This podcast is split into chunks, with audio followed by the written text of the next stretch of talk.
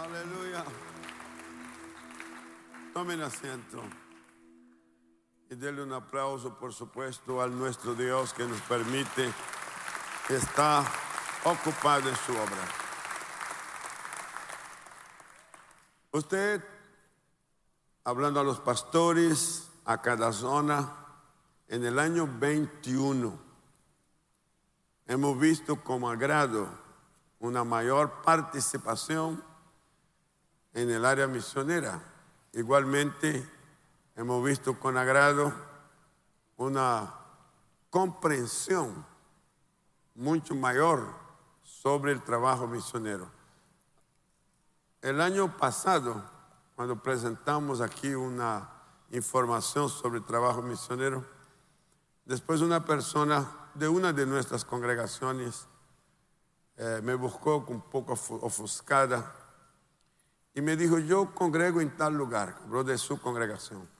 Y eso que están anunciando aquí no anuncia allá, no muestra allá, no lo dice allá. Yo no sabía nada de que la iglesia estaba haciendo semejante esfuerzo misionero. Y yo pregunté, ¿cuántas veces se congrega usted en este lugar? Y la pregunta era porque me parece imposible que alguien que congregue en algunos de nuestros lugares no sepa de lo que está pasando con la obra misionera. pero me quiso dar o me dio una explicación en la cual yo, como siempre, tomo reservas, hago los descuentos y prefiero creer que eso no sea la realidad o que no era la realidad. Y en el año 21 veo con agrado y cuando veo las informaciones que nos llegan de cada zona, uno va viendo que grupos de diferentes, eh, de diferentes redes, grupos que están por allá, en lugares tan lejanos y tan pobres, pero están participando de las misiones. Congregaciones pequeñas, medianas y grandes.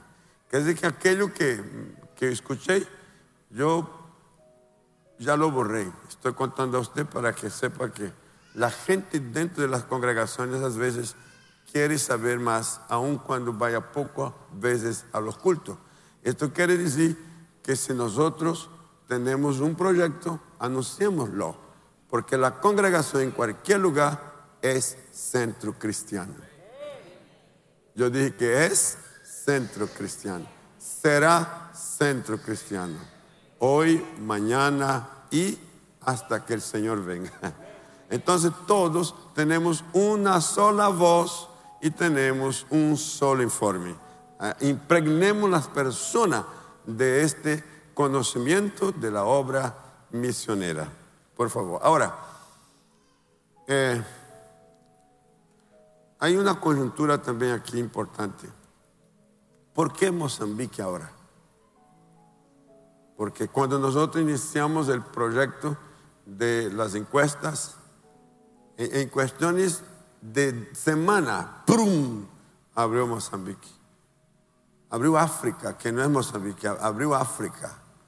Y eso está corriendo la noticia. El centro cristiano entró en África, el centro cristiano entró en África, el centro cristiano entró en África. Hay, un, un, movimiento, incluyendo la Sociedad Bíblica Internacional. Porque estamos trabajando con compras de Biblia. Aquí compramos pastor dijo 8.500 para completar las 10.000, porque se había recibido 1.500 antes. Y, que el Centro Cristiano es un consumidor de Biblia. Entonces eso crea, un movimiento, unas olas increíbles. Y vamos con África igual, con Biblia en Chexua y con la Biblia en portugués. Entonces, ¿por qué en momentos como estos el Señor nos pone otra carga?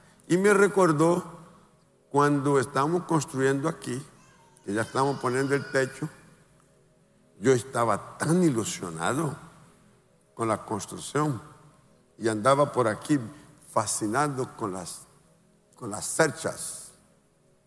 ¡Wow! ¡Qué cosa! Mira, está arriba.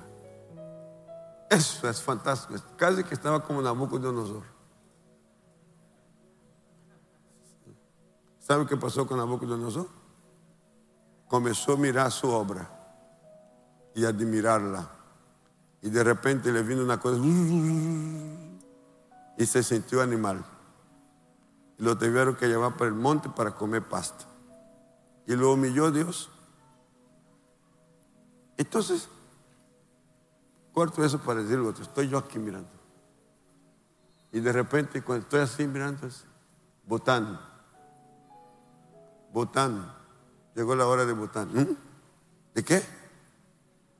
¿De qué? Botán. Y la mente se va, año 72, el periódico en la mano. Bután, el reino del dragón, la tierra donde Dios no es conocido. Y ahí mi, mi mundo se transforma por una preocupación. Ya después, la llamada, y yo estoy aquí, estoy construyendo. Ahora, 26 años después, Bután, Bután. ¿Qué es eso?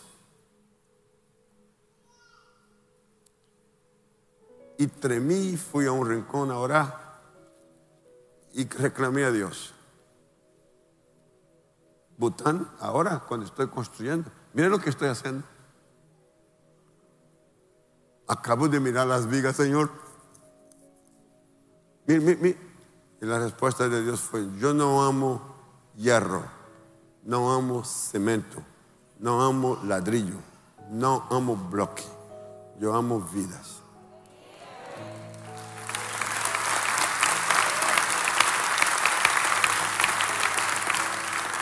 Y estando el templo, como usted ve ahí en la foto, me sacó Dios de aquí para Botán. Del momento como que no entendí, hasta después el Señor no permitió que la fascinación de la construcción, del ego de construir algo de esa forma, borrara la visión misionera. Me sacó para enseñarme que haciendo misiones, ella nunca fue, ella no es y nunca será un estorbo para ningún proyecto. Al contrario, ella es la puerta que abre para los tesoros escondidos. Y muchos de ustedes me hacen preguntas, a veces no me hacen verbalmente a mí, pero hacen a otros y algunos me vienen a mí y me dicen, ¿cómo logra usted en plena pandemia sostener todo eso? Y la respuesta lo tengo, es que tengo la llave para abrir la puerta de los tesoros escondidos. La tengo. Entonces, con esta llave hemos entrado en plena pandemia. No ha, no ha cesado el alimento de los pastores ni de los misioneros y ningún proyecto ha dejado de avanzar en la medida del cuidado y la prudencia que se requiere. Entonces yo digo a todos en esta, en esta noche, África no llega por acaso, llega porque Dios tiene algo pero mucho más grande que lo que nosotros podamos imaginar. ¿Me va a entender? Entonces, pero frente con eso, África viene con una demanda interna, pan, alimento, alimento. Hay 45 niños que quedaron huérfanos por un ciclón que pasó en, en este lugar de Morumbala. Y estos niños no tienen papá, no tienen, no tienen familia completa y están bajo el cuidado de una iglesia que hemos adoptado y adoptarla adoptamos también los niños. Estos niños, este es el alimento que ellos comen. Eso fue el domingo pasado. Ellos hicieron el culto, dieron el alimento y quisieron mostrarnos qué es lo que ellos se alimentan. Estos alimentos ya es con producto enviado de nosotros para ellos. Ahora présteme atención ahí. ¿Qué tienen esos platos? Usted y yo decimos arroz, pero no es arroz. Es un batido que hacen ellos con una harina y las proteínas que llega a comer uno o dos veces a la semana es un batido de maní, que también es lo que sustituye el aceite o la carne que requiere la comida. Estas criaturas están al borde de la desnutrición aguda. Entonces, la propuesta es cambiar este alimento por un alimento mucho más completo, igual a lo que servimos aquí. ¿Qué es lo que servimos aquí? Un, plato balanceado, un alimento balanceado. ¿Podemos mostrar este, esta diferencia? Esos son nuestros niños aquí. Entonces, para los que andan haciendo de pronto preguntas como Brigitte lo enfocó, quiero que sepa que aquí, en el país, mucho más acá en el norte de Santander, estamos alcanzando a nueve mil criaturas.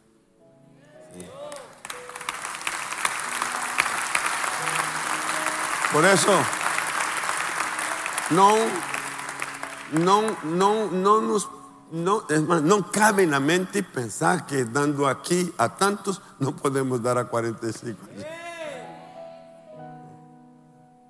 Ahí están nuestros niños comiendo diferente. Entonces, estamos trabajando ya en, asocio con Simón y con la misionera que es nuestro enlace allá para cambio de alimentación a partir de este mes. Cambio de alimentación. Teniendo un problema con el envío financiero pero ya estamos encontrando la fórmula para poder alcanzar y hacerlo de manera que no falte. Eh, cuando llegue pan en nuestra mesa, también llegará en la mesa de ellos. ¿Está bien? Entonces, su ofrenda, Pastor William, Pastor Omar y, y toda Venezuela, gracias, porque de tu mesa que de pronto la gente dice pobre, de ahí sacaste el pan para otros que de pronto no tiene lo que usted tiene. Y usted compartió. Y por compartir con ellos, Dios compartirá contigo con abundancia. Entonces, sirvamos al Señor. Hagamos con alegría. Padre, todo está explicado, todo está dicho. Solamente queremos honrarte a ti, sirviéndote a ti con todo nuestro corazón. Las cuatro paredes, por más lindas que sean, las sillas, por mejores que sean, y todo lo visual que tengamos frente a nosotros, por más atraente que sea, no nos quitará la visión de la obra misionera. Y a donde haya un necesitado y tú nos mandes, allí llegaremos en el nombre de Jesús. Y hoy, con alegría, abrimos una vez más nuestras manos para darte. Recíbelo. Amén y amén. Pasen, por favor. Dios no llama a personas por casualidad. Diga conmigo, Dios no llama a personas por casualidad. Entonces, si no llama por casualidad, ¿por qué llama a Dios las personas? Y en este caso, ¿por qué llamó Dios a ti? ¿Y por qué llamó Dios a mí? La vida es resultado de las decisiones que tomamos en el diario caminar. A ver, diga conmigo. La vida es resultado de las decisiones que tomamos en el diario caminar. ¿Mm? En Apocalipsis me apareció una frase que he estado ahí y cuando la leí me llamó mucho la atención hace años, porque ya es el final del libro, capítulo 22. Yo Jesús, mire, mire, mire quién se presenta allí. Yo Jesús he enviado mi ángel para daros testimonio de estas cosas en las iglesias. Yo soy la raíz y el linaje de David, la estrella resplandeciente de la mañana. Y el espíritu y la esposa dice, ven. Y el que oye diga, ven. Y el que tiene sed, venga. Y el que tiene sed, venga. Y el que quiera, tome del agua de la vida gratuitamente. ¿Qué me llama la atención? Primero, que es Jesús mismo. Es Él mismo. Ese es un, mensaje que sale directo de Él después de su muerte, de su resurrección y está en la gloria con el Padre. Después de presentarse y cómo se presenta y decir lo que dice, termina con esta frase, y el que quiera. Ahí es donde me detengo yo. Hay cosas de Dios que está ofrecida al que quiera. Y esta expresión al que quiera significa decisión personal. Y esta decisión personal nos incluye o nos saca de recibir, poseer o no lo que Dios quiere dar. En el sentido divino es dar. Ahora Él deja el espacio abierto para que el que sabe que Él quiere dar, decida si quiere o no tomarlo. Me ayudó muchísimo a entender eso temprano. Ahora, en la carta a los Hebreos, capítulo 11, versículo 23 al 26, aparece un cuadro que nos va a llevar a la respuesta o a entender por qué llama a Dios una persona. Si no es por casualidad, ¿por qué llama a Dios? ¿Por qué incluye Dios una persona en algo tan sublime y tan grande y de tan gran alta responsabilidad? Moisés, por la fe, nació. Diga conmigo, Moisés, por la fe, cuando nació, fue escondido por sus padres por tres meses porque le vieron niño hermoso y no temieron el decreto del rey. A esa expresión por la fe. Cuando nació, fue escondido. La fe de sus padres y de manera muy especial Jocabed. Es que esta fe de papá y de mamá pone una marca en la vida de una criatura que está naciendo. Y los ojos de sus padres ver a su hijo en una forma diferenciada. Y otra traducción dice que vieron un niño que agradaba a Dios, que era de agrado a Dios. Y luego lo vamos a ver en Hechos de los Apóstoles esta expresión. Pero por la fe, Moisés, hecho ya grande, hecho qué? Ya grande, rehusó llamarse hijo de la hija de Faraón.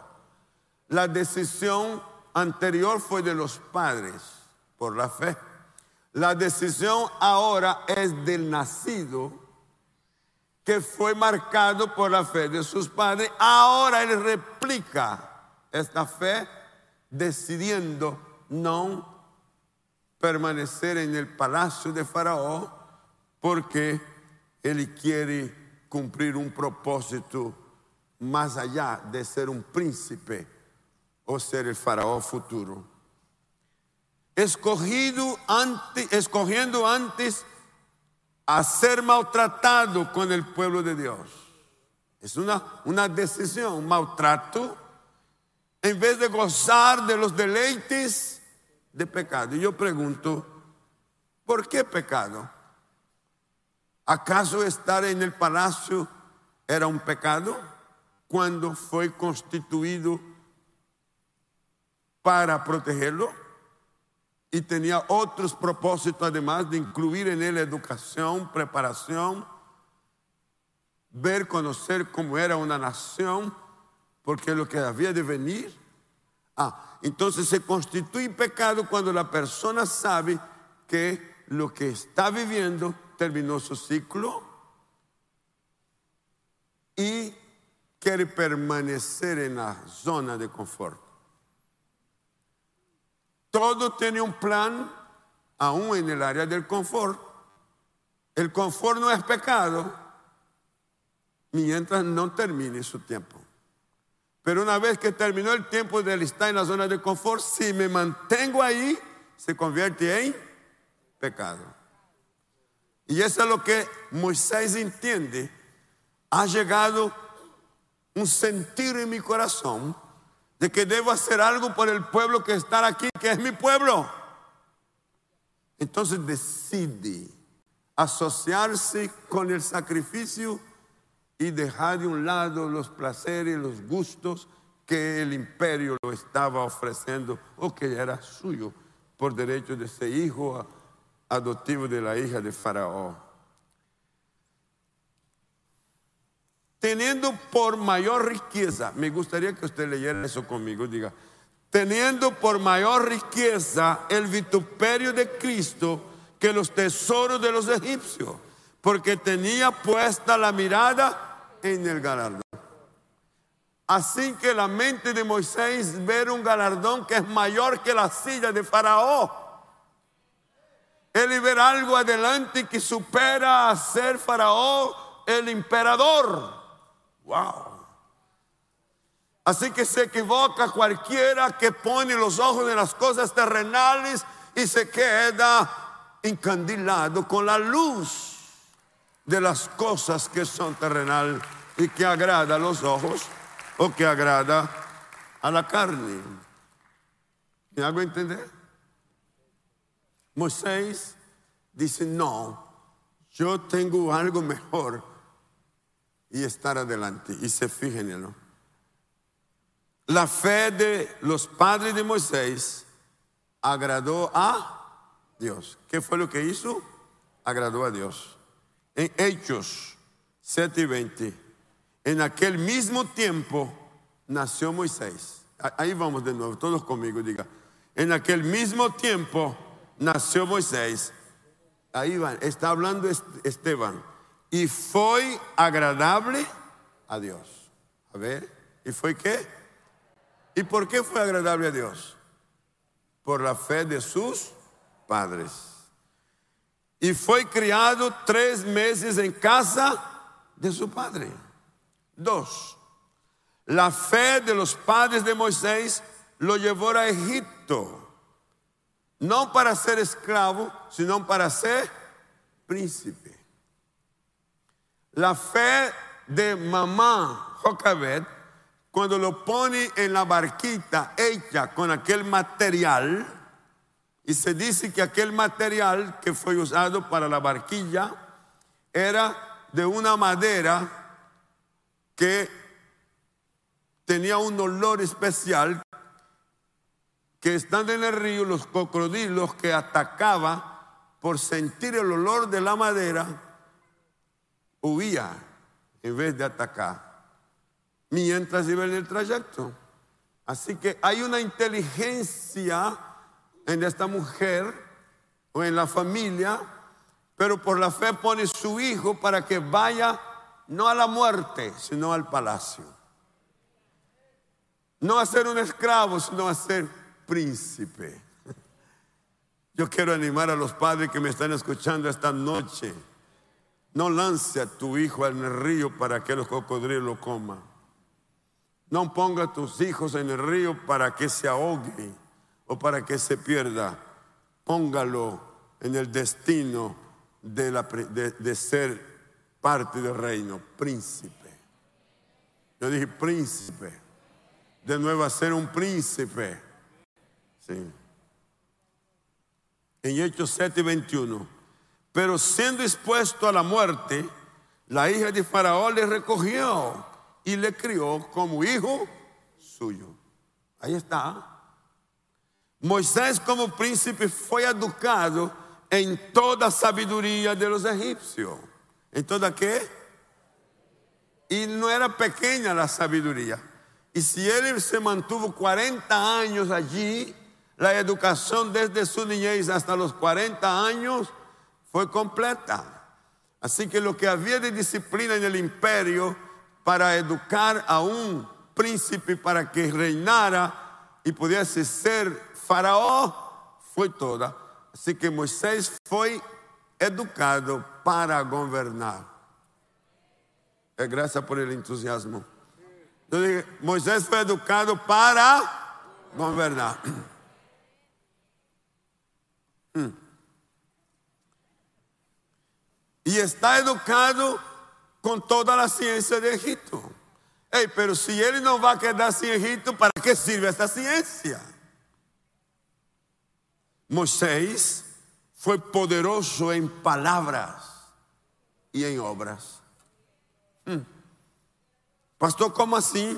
Sí, mire lo que dice Esteban de él. Y fue enseñado Moisés en toda la sabiduría de los egipcios y era, y era poderoso en palabras y en obras. Así que él ejerció la sabiduría, el conocimiento, la ciencia. Él era constructor, él era ingeniero, él era arquitecto, él era biólogo, él era químico, él era en la ciencia todo. Y cuando hablaba era poderoso en obra. La gente lo sabía escuchar en palabras y también lo que hacía. Increíble. Tres. Las decisiones, aquí, aquí, por favor, afectan nuestro presente y futuro. ¿Afecta qué? Nuestro presente y futuro. ¿Qué tiene eso que ver? Una decisión de fe como la de Moisés en dejar a Egipto en hacer lo que hizo y luego ser considerado como fue considerado, con procedimientos incorrectos y apresurados, puede retrasar el cumplimiento de las promesas. ¿Puede qué? Retrasar el cumplimiento de las promesas. Y ahí le dejo un cuadro importante para que usted pueda trabajar con él. Cuando Dios dijo a Abraham, dice que el pueblo entraría en Egipto y saldría a los 400 años. Esa fue la promesa para Abraham. Y si el libertador va a ser Moisés, como ahora lo estamos viendo, el hecho de que él, por la fe, actúe como actúe, ¿y qué fue lo que hizo un pastor? Aquí viene, cuando hubo cumplido la edad de 40 años, y vino al corazón el visitar a sus hermanos, los hijos de Israel, y a ver a uno que era maltratado, lo defendió. Y hiriendo al egipcio, vengó al oprimido. Y otra traducción dice, lo mató. Pero él pensaba que sus hermanos comprendían que Dios les decía, le, daría libertad por mano suya. Eso, eso era lo que ya estaba en su corazón, ser un libertador. Pero el procedimiento que usó, aún con fe, no estaba correcto. Te llamo la atención. Porque eso se da exactamente en el campo ministerial. Yo he visto más de uno que usa la fe, pero la forma está incorrecta el procedimiento es incorrecto. Y el resultado, aun cuando es de fe, no es el resultado que se esperaba. Lo incurioso de eso es que Dios guarda esta acción de fe. Guarda, pero no libra de las consecuencias de lo incorrecto. Porque esta situación es la que va a enseñar a la persona a no seguir repitiendo lo mismo. Y tengan cuidado. Ellos no habían entendido así. Y al día siguiente se presentó a uno de, de ellos que reñían y le ponía en paz diciendo, varones, hermanos, hermanos sois, ¿por qué os maltratáis el uno al otro? Entonces el que maltrataba a su prójimo, siendo hebreos, le rechazó diciendo, ¿quién te ha puesto por gobernante y juez sobre nosotros? ¿Quieres tú matarme como mataste ayer al egipcio? Es decir, que alguien estaba viendo. ¿Sabía usted que las paredes tenían ojos? Y decía mi abuela, y los montes también. Los montes tienen ojos, las paredes tienen ojos. Lo estaba viendo.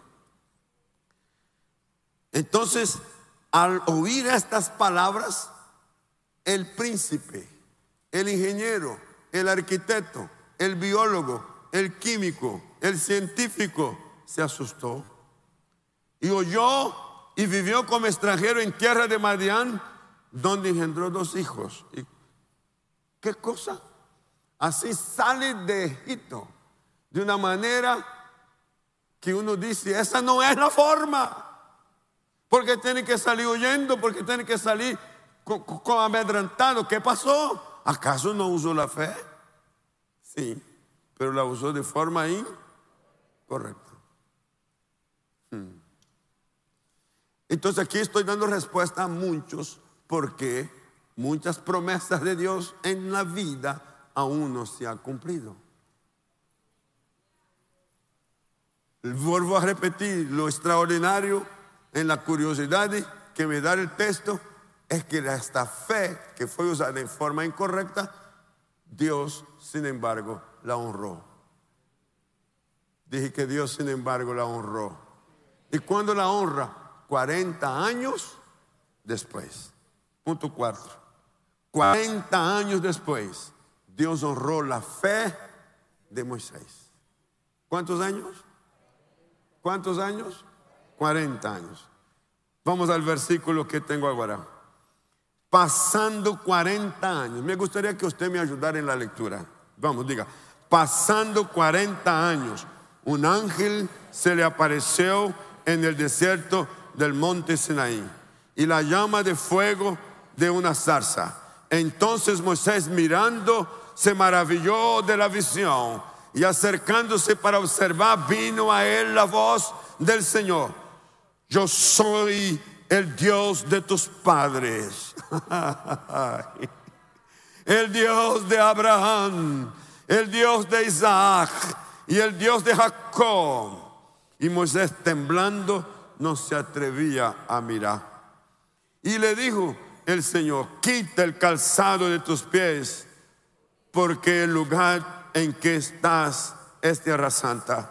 Ciertamente he visto la aflicción de mi pueblo que está en Egipto y he oído su gemido 40 años después y he descendido para librarlo.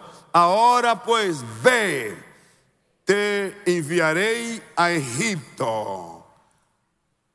¿Es una casualidad?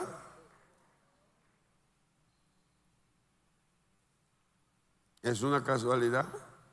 No, no. Ahora, el versículo 35 tiene una frase que me llama también atención. A este Moisés, a quien había rechazado, diciendo, ¿quién te ha puesto por gobernante y juez? A este lo envió Dios, por segunda vez a este, como gobernante y libertador por la mano del ángel que le apareció en la salsa.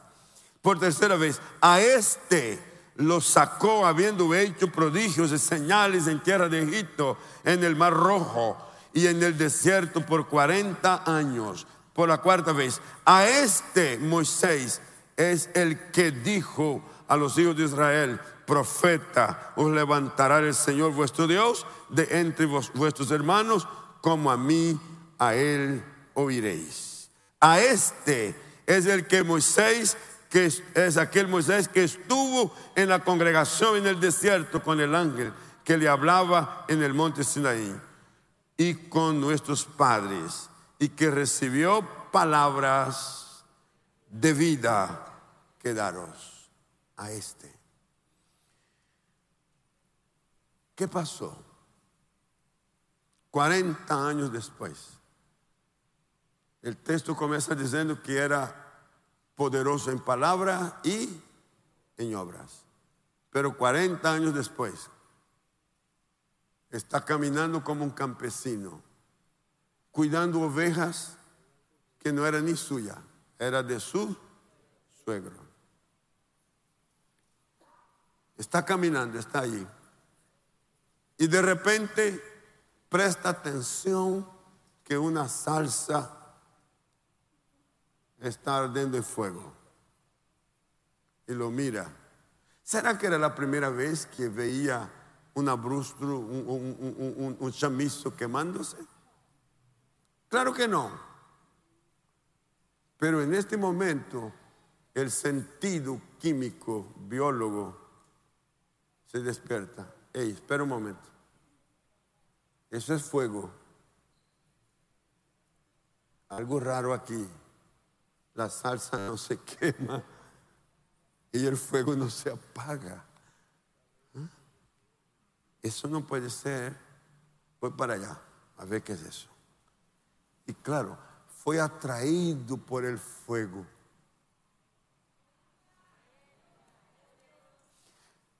Dios tiene formas extraordinarias de llamar la atención.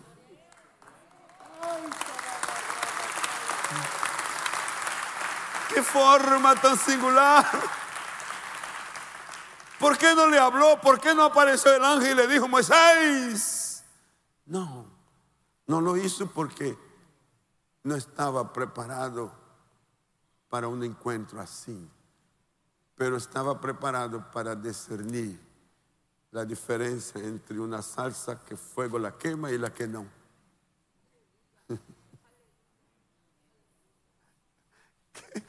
¿Qué, Dios es este?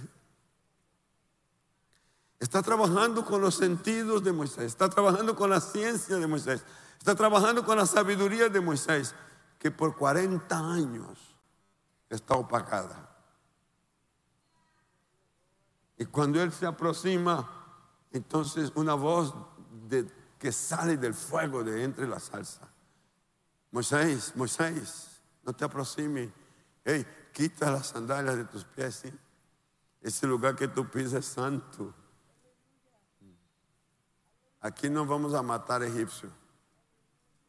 Aquí vamos a honrar la fe. Esa fe que tú usaste. Que nos dio el resultado correcto. E-, esta fe que fue así como una acción repentina, por, un movimiento repentino, por un sentimiento, aunque era correcto el sentido, pero la forma no. La forma no.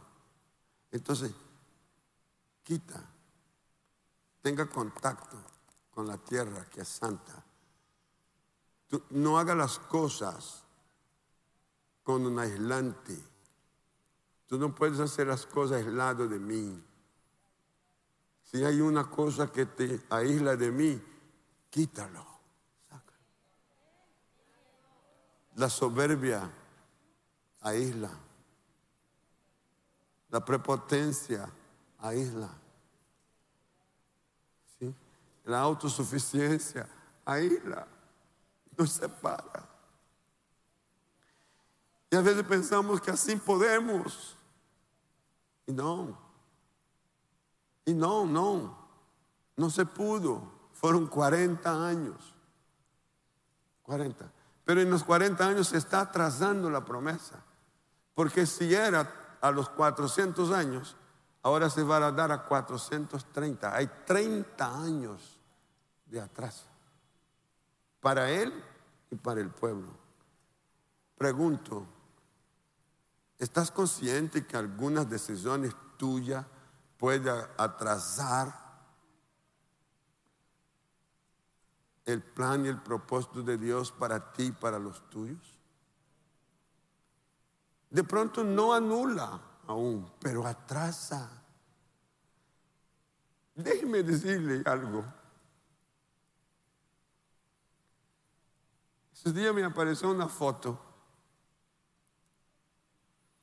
donde yo estoy sentado con mis padres celebrando 50 años de vida. Y me miro en esta foto y digo, ¿a qué hora? ¿A qué hora pasó 25 años? ¿Qué hora? ¿Cuán rápido pasó?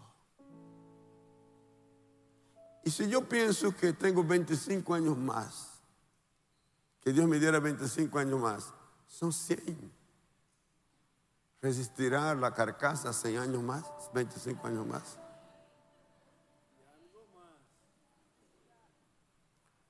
¿Resistirá los tendones 25 años más? Pero ¿qué es 25 años más para un proyecto en África? ¿Qué es 25 años más para hacer tantas cosas que hay en la visión? Moisés, perder 40 años en muchas cosas.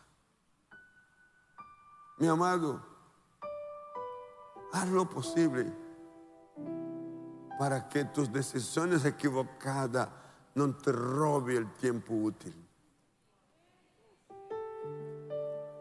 No, no, no te quite.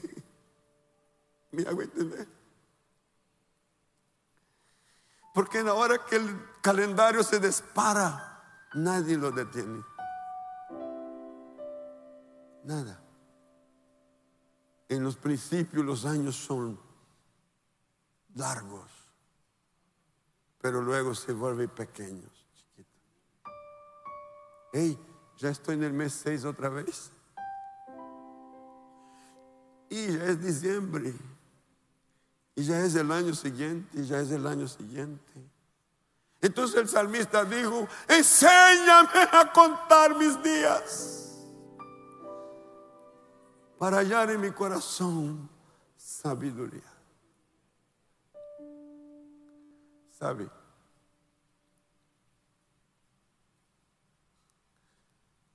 Es mucho tiempo, Moisés. Pero a pesar de tu fe, tu fe será honrada.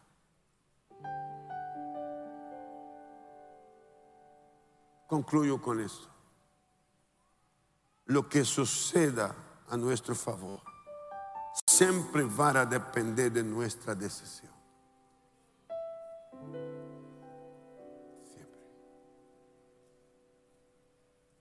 Y a veces yo estoy tratando casos y temas y digo, Dios, ¿por qué él, por qué ella tomó esta decisión?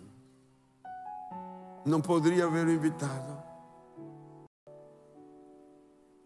¿Por qué?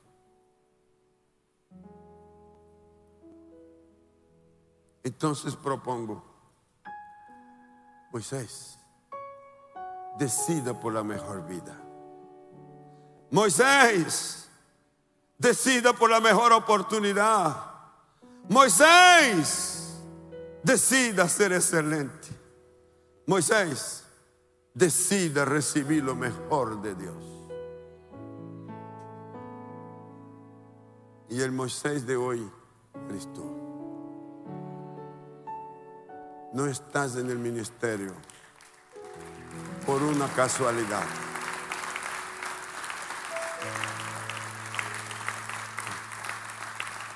Póngase de pie. Maestro, tu gracia me alcanzó. Tu gracia fue la que vino a mi vida. Fue, la que hizo el, el, el, cruce así. Se, se giró, giró. Estoy hablando con alguien. Si la gracia del Señor te alcanzó. Y si la gracia del Señor gira el timón de tu barco el timón de tu vida. Aun cuando estás atrasado en el tiempo Kairos. Dios lo va a ponerlo para que el Kairos de Dios sature tu, tu cronos. Y a partir de ahí ya no sea tu cronos, sino el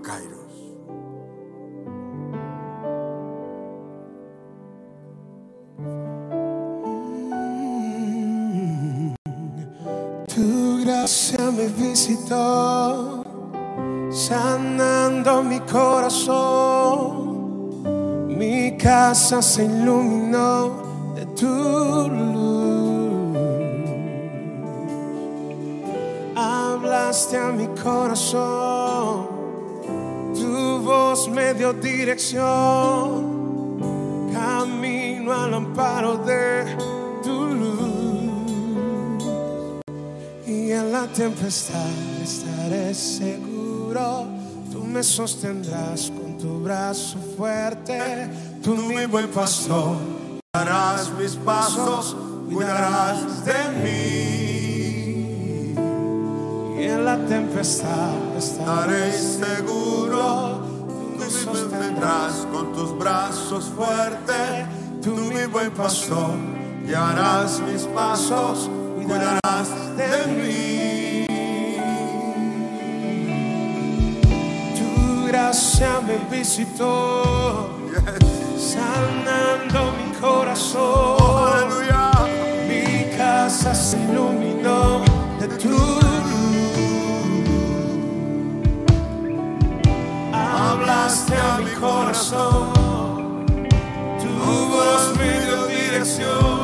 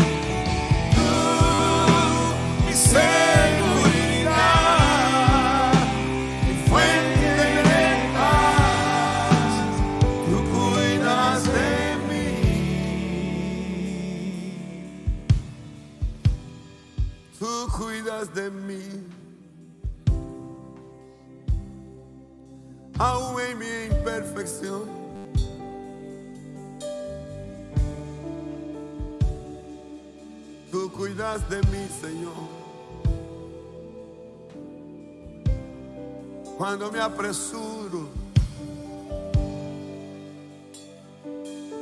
y queriendo hacer lo que es correcto. Sin embargo, no acierto. Pero tú cuidas de mí.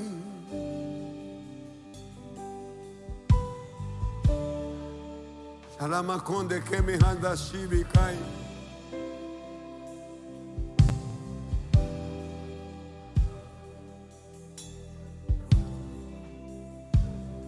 Cuando nerama shone kama suyi ama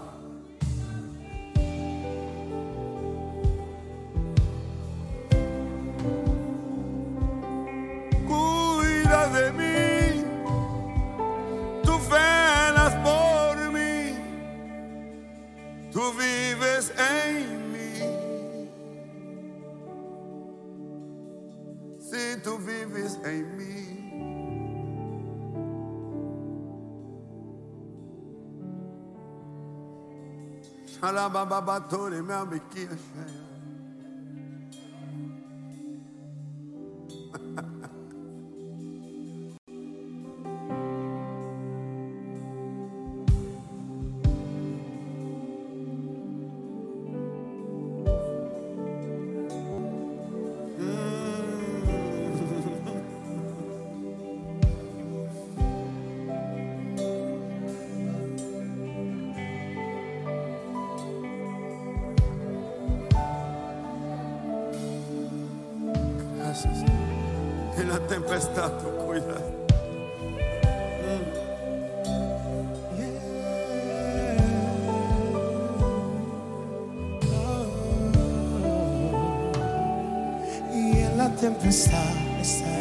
Seguro. Tú me sostendrás con tu brazo fuerte. Tú mi buen pastor, guiarás mis pasos, cuidarás de mí. Y en la tempestad estaré seguro. Tú me sostendrás con tu brazo fuerte. Tú mi buen pastor, guiarás mis pasos, cuidarás de mí.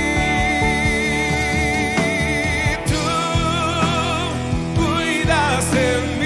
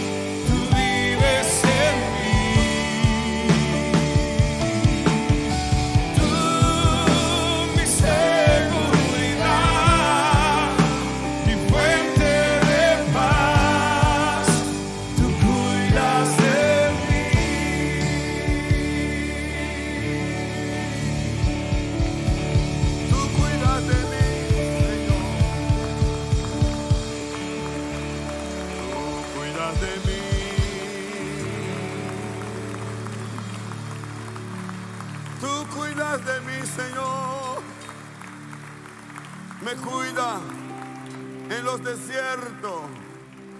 Tú me cuidas en las montañas. Tú me cuidas en la orilla de los ríos, en la orilla de la mar. Tú me cuidas en la selva. Tú me, tú me cuidas, tú me cuidas en el Himalaya. Me cuidas en Europa, me cuida, me cuida. Tú me cuidas en África. Dile a Dios, tú me cuidas. Diga, yo decido por una mejor vida. Yo decido por la mejor oportunidad. Yo decido ser excelente. Yo decido recibir lo mejor de Dios. Tú vas a salir de este lugar. Yo quisiera tener toda la noche contigo. Siento que muchos quieren llorar como yo. Sí. Se fue el mes 5. Estamos abrazando un nuevo mes. Con él es la mitad de año.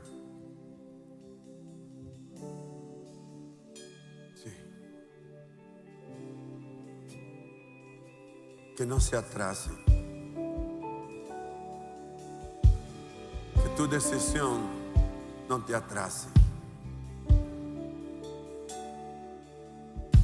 Gracias.